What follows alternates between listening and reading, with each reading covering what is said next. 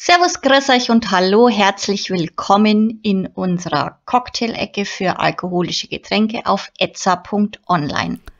Heute mit einer Bloody Mary. Der Name dieses Cocktails, der wörtlich verteufelte Mary bedeutet, geht auf den Schriftsteller Ernest Hemingway zurück.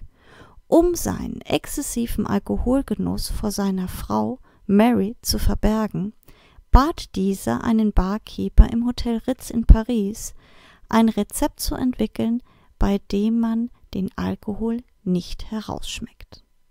Ihr benötigt hierfür folgende Zutaten.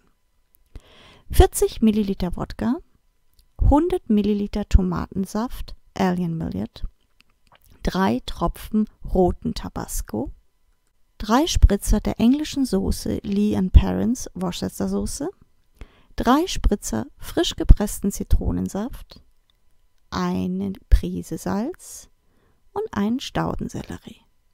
Zu guter Letzt Eiswürfel. Kommen wir nun zur Zubereitung.